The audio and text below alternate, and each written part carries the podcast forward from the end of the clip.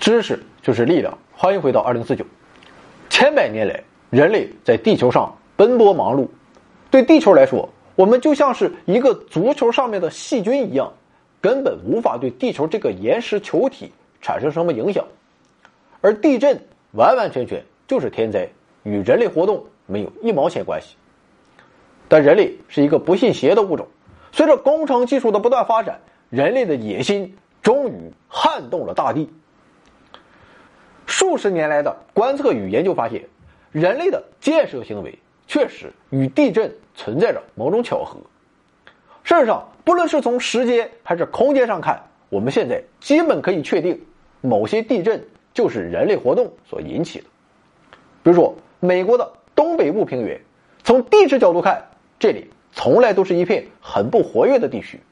但是，自从上世纪八十年代以来，该地发生了一系列的地震。科学家认为，其中的三分之一都是由深层矿藏的开采、面积巨大的露天采石场以及深入地下的液压井所直接诱发的。而且，美国的东北部地区并不是个个例，在世界上的其他地区，这种状况越来越常见。除了客观的证据以外，在主观上，人类也确实拥有着撼动大地的能力。随着工程技术的发展，人类现在已经有足够的能力给地壳压上千钧重担，亦或者是减轻它原本承受的重量。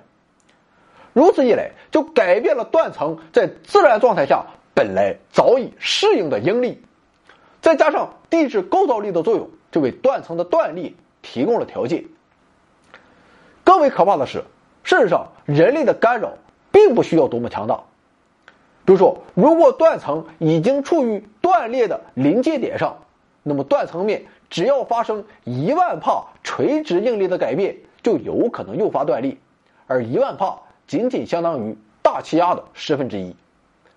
总之，人类现在已经清醒地认识到，我们的活动确实可以影响地震的发生，即便自然因素仍是地震发生的主要推手。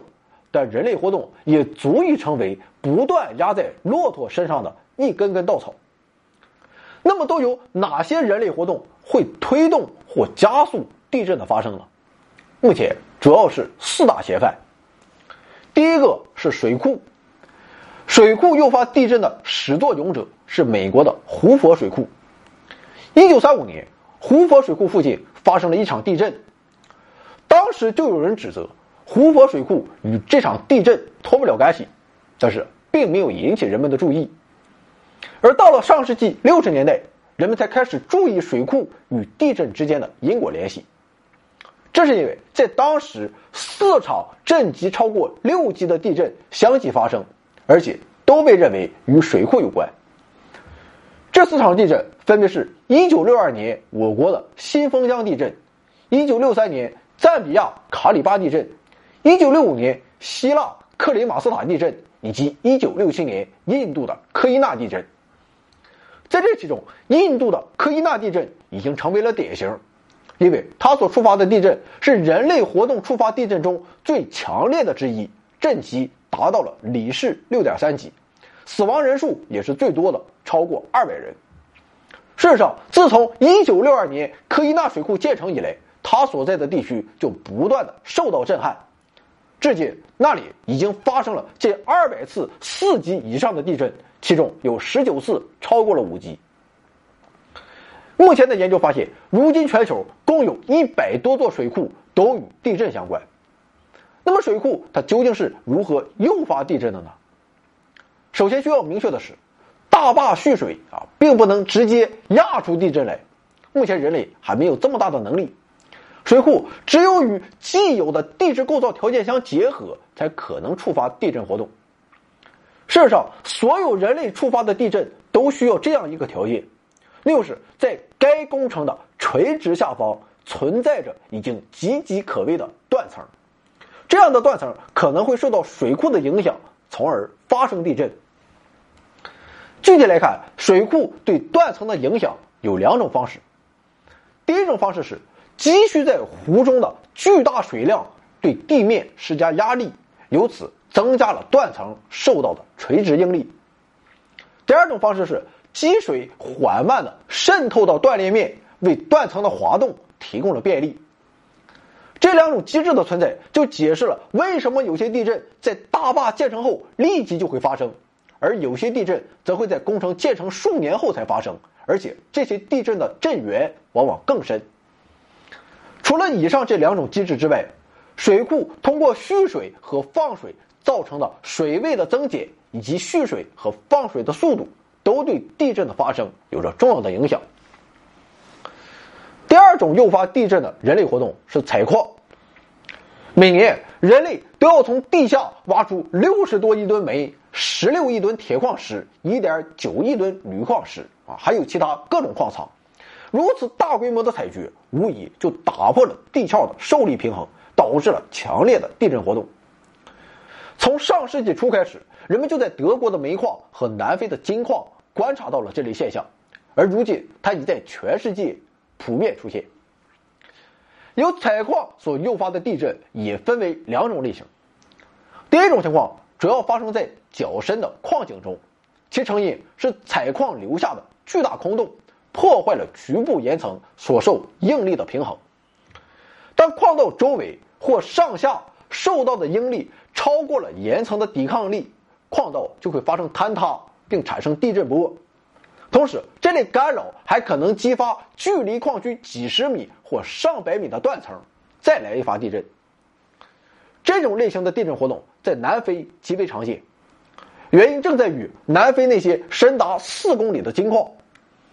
通常来看，这类地震的震级不会超过五级，当然也有特例存在，比如说1989年在德国一座钾肥矿矿道中的3200根支柱齐刷刷倒下。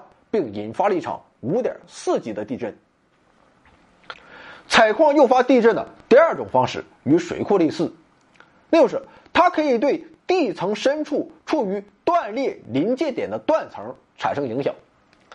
当然了，与水库施加压力不同的是，采矿会使得地表附近减轻了巨大质量，这会减少深层断层所受到的垂直应力，并促使其发生滑动。一九八九年十二月二十八日，澳大利亚第六大城市纽卡斯尔发生了一场五点六级地震。现代科学家认为，这场地震的成因就是采矿把地下给掏空了。根据计算，从一八零一年到一九八九年间，纽卡斯尔当地采掘了五亿吨煤，为此抽取了三十亿吨的地下水。这种行为对地下十公里深处的应力造成了改变。虽然这种改变微乎其微，还不到一万帕，但是却足以加速断层的断裂。进入二十世纪后，采矿导致的地震数量与日俱增，这可能是采矿量与采掘深度增加所造成的。而这种情况看来还远未到终结的那一天。第三种诱发地震的人类活动是钻探，主要就是抽取地下的石油、天然气。虽然表面看起来钻探没有采掘那么生猛，但是它对地震的诱发丝毫不在采掘之下。这是因为储存油气的岩层就像是海绵，当人们将其孔中容纳的油气水抽走时，它就会发生收缩，同时它周遭的岩层就会对这种体积的改变做出反应。当这类矿层位于浅表层时，地表可以慢慢的下陷做出反应。而不至于引起震动，但是当这类矿层超过一定的深度时，地表就难以做出及时的反应，最终就会沿着既有的断层发生突然的崩塌。一九八三年，美国加州科林加石油矿层下发生了六点五级地震，该地震就被认为与石油钻探有关。此外，在一九七六年四月和五月，以及一九八四年的三月。乌兹别克斯坦的加兹利油田之下，先后发生了三次强度超过七级的地震。这三次地震是否由石油钻探引发？由于其影响范围之大、震级之强、震源之深，目前仍然存在争议。除了可能诱发地震之外，石油钻探还可能造成泥石流的喷发。比如说，我们之前节目提到的印尼爪哇岛上的一座城市。现在已经成为了烂泥坑，其原因可能就在于当地的石油钻探引发了泥火山的爆发。这种爆发可能会继续在爪哇岛上延续二十年。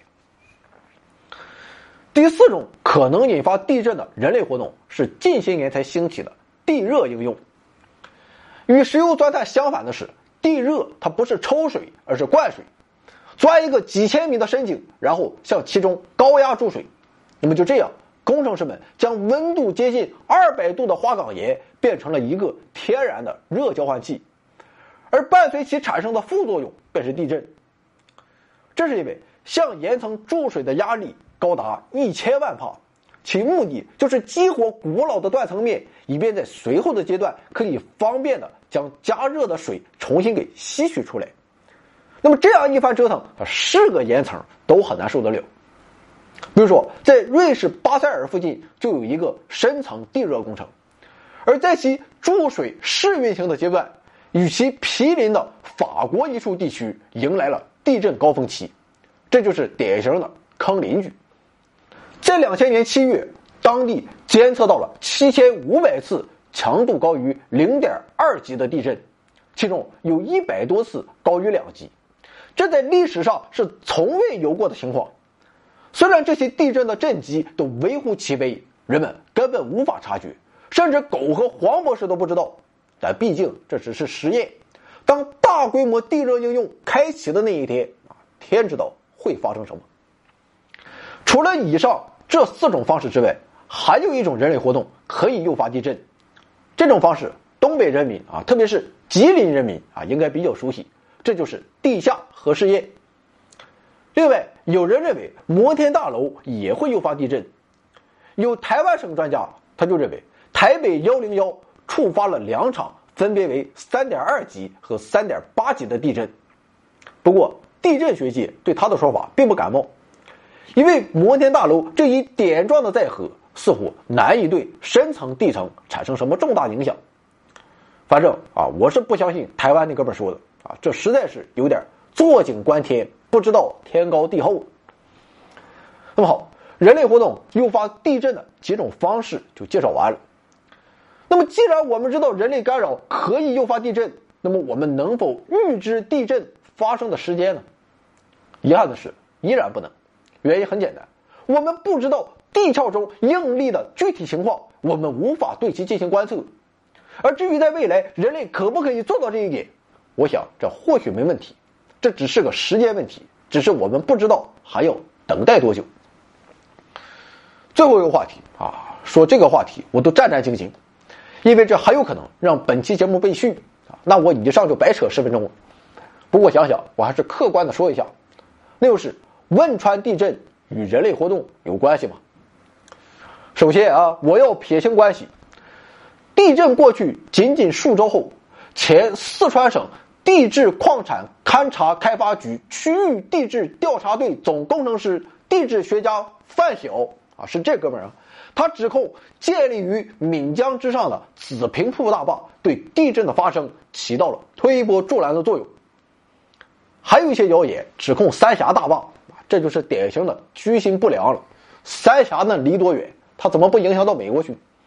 今天说的，我们也可以看出来，地震的发生首要的是自然因素，人类活动只是个加持，而且不会距离诱发地震的源头太远。人类毕竟还图样。